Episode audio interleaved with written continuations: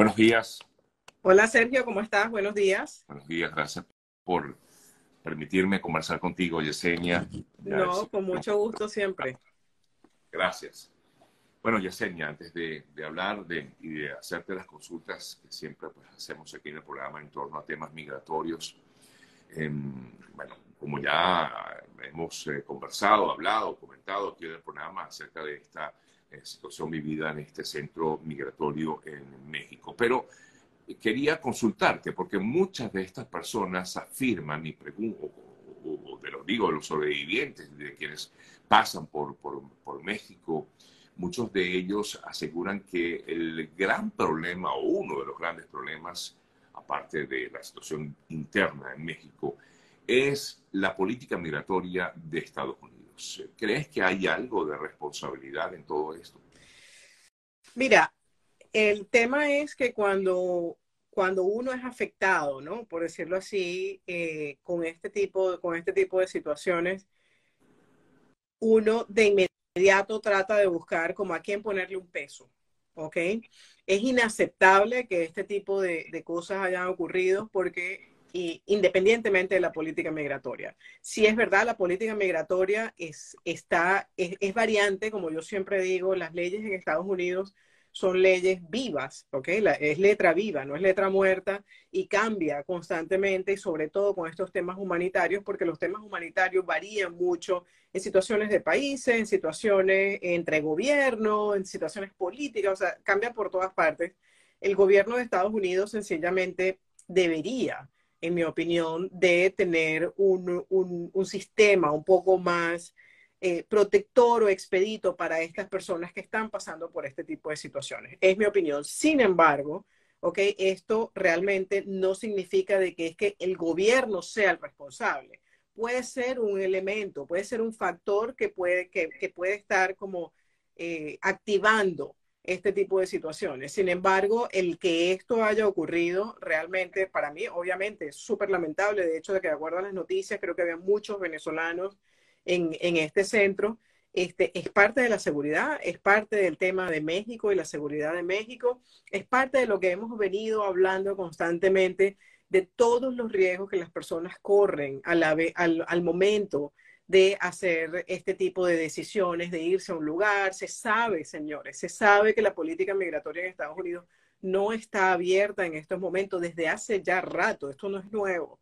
Desde hace ya rato y las personas insisten, incluso yo tengo conocimiento que hay personas que están en tiendas de campaña, en la frontera, esperando que reabra la frontera, esperando que algo pase, eh, poniendo sus vidas en peligro. Como yo digo, no hay ninguna razón para uno ponerse en riesgo a esta magnitud cuando definitivamente eh, hay, veces hay personas que me dicen, bueno, claro, porque como tú estás en Estados Unidos, a ti no te importa. Y digo, me importa tanto que esto es una de las grandes razones por las que nosotros, y, y te incluyo, Sergio, porque yo sé que tú has sido una de las personas pioneras en esto, le decimos a las personas su seguridad ante todo. Ah. Recuerda que cuando usted, incluso usted puede estar adentro en Estados Unidos y le pueden pasar mis cosas como pasan todos los días y no tiene nada que ver con una política migratoria, por ejemplo. El mundo está bastante eh, volátil, hay, que, creo que hay mucha agresividad y la idea de esto es, señores, cuando hagan algún tipo de movimiento con sus hijos, con sus familias o ustedes mismos, traten de hacerlo en lugares donde ustedes conozcan un poco cuál es la situación migratoria, tengan una tranquilidad de este va a ser mi proceso, lo voy a hacer de esta manera. Yo entiendo que hay personas que tienen emergencias humanitarias que no pueden estar un día más en un país porque están en una situación de, inhumana, en una situación de tortura, o sea, hay muchas razones pero tal vez irse a un país vecino y por lo menos resguardar su seguridad personal es vital. Sí, eh, eh, también otros afirman que el sistema como tal eh, no está, como bien comentabas, no ha sido eso, expedito. El CBP One parece que tiene muchísimos problemas y esto ha hecho que todavía muchas personas permanezcan justamente en México a la espera. y efectivamente, sí, México no ha brindado la seguridad al migrante como en todo caso pudiera dársele en Estados Unidos. Claro. Claro, y siempre es un riesgo, ¿no? Eh, definitivamente, como yo digo, el sistema no es perfecto. El sistema tiene muchas fallas, definitivamente, como, como, como es de esperarse. Y yo siempre digo una cosa, recuerden que los que están detrás del sistema aún no es inteligencia artificial, todavía son seres humanos que eh, tienen una capacidad diaria de la cantidad de personas. Esta mañana justamente tenía yo una entrevista en un programa de radio y la persona le decía eh, que si Estados Unidos estaba eh, procurando, ah, bueno, que si en Estados Unidos después de la pandemia se había puesto más lento el sistema. Y yo le digo, se puso más lento, pero lo que tenemos que mirar es por qué se puso más lento, porque la cantidad de oficiales que están haciendo los casos ha subido, ¿ok? No, inmigración no tiene la misma cantidad de oficiales que cuando estaba antes de la pandemia. Ha, ha, subido, logísticamente han mejorado muchas cosas, pero ¿cuánta eh, ha sido la inmigración después de la pandemia? La inmigración después de la pandemia, yo creo, me atrevo a decir que se ha duplicado o triplicado. ¿Por qué? Porque la crisis, la crisis que hay a nivel mundial es demasiado grande y las personas vienen de alguna manera con una esperanza de pensar de que aquí van a tener un mejor futuro, que de hecho para muchas personas es así, para otras personas, bueno, desafortunadamente tal vez no lo es. Entonces también una cosa conlleva a la otra. El CBP One no funciona perfecto, pero es que también está colapsado. Hay muchas personas aplicando, muchas personas incluso mandando cualquier información y mi llamado también es este las personas que tengan otras eh, situaciones o que sepan que no califican, por favor, no se pongan a aplicar a beneficios migratorios para los que ustedes no son aptos y que ustedes saben que se los van a negar hoy, mañana o pasado, porque le quitan la oportunidad al que sí tiene razones para aplicar y que sí necesita realmente este beneficio. Bueno, eh, Yesenia, voy a permitirme, eh, bueno, leer algunos de los comentarios y de pronto, bueno, también hacemos como la semana pasada, le permitimos a algunos de los invitados, a los eh, de quienes nos están viendo, pues darle acceso a ellos mismos que hagan sus consultas a la doctora Yesenia Yacuna. Bueno, mira, aquí te consultan, con asilo aprobado y permiso de viaje, ¿yo puedo ir a México u otro país a solicitar pasaporte? ¿Es recomendable?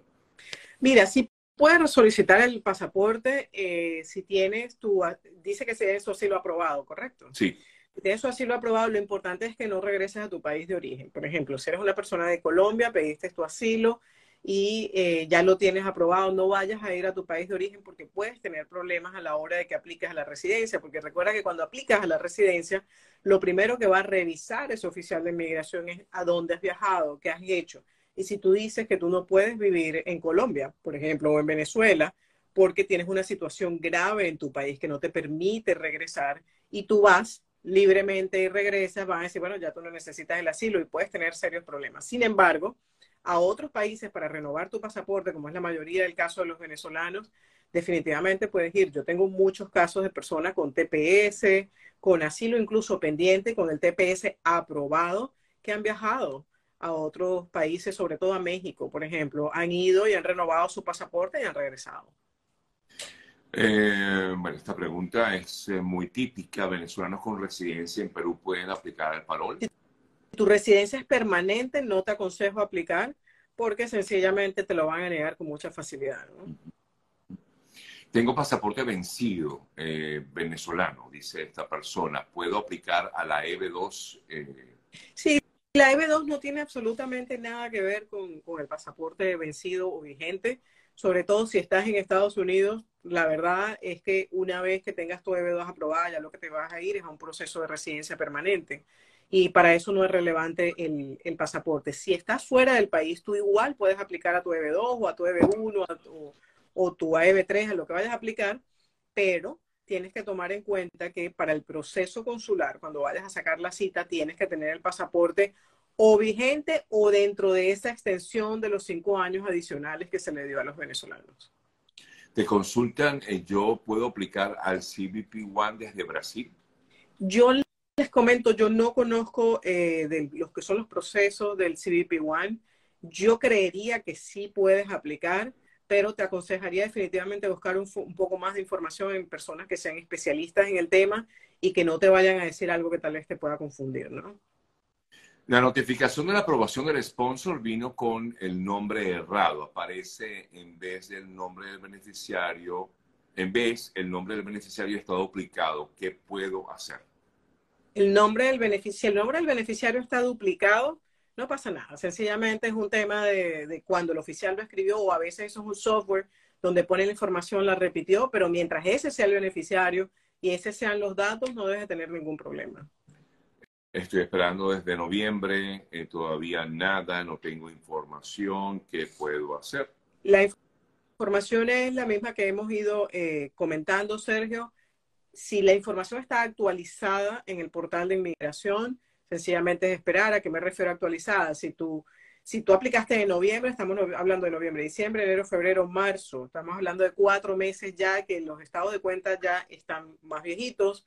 Probablemente tu sponsor ya hizo impuestos nuevos porque los, los impuestos aquí en Estados Unidos estamos en temporada de impuestos, creo que hasta abril 15 este, entonces tal vez es bueno subir esa información y actualizarla. Es lo que puedes hacer para evitar demoras o que te lleguen a negar el, caso porque digan la, la información está obsoleta. ¿Qué, información nos puede dar acerca de la continuidad de la EB2? La EB2, señores, y lo digo, eh, insisto en decirlo, la EB2 no se ha detenido. la EB2 es la misma de hace unos cuantos años atrás lo que está suspendido en estos momentos son las aplicaciones de residencia desde abril 2, perdón, desde diciembre 2 del 2022. En cualquier momento puede abrir, sí, en cualquier momento puede abrir, pero la EB2 no está detenida. Las personas que tienen EB2 en curso continúan el curso y se la pueden aprobar el día de mañana sin ningún problema.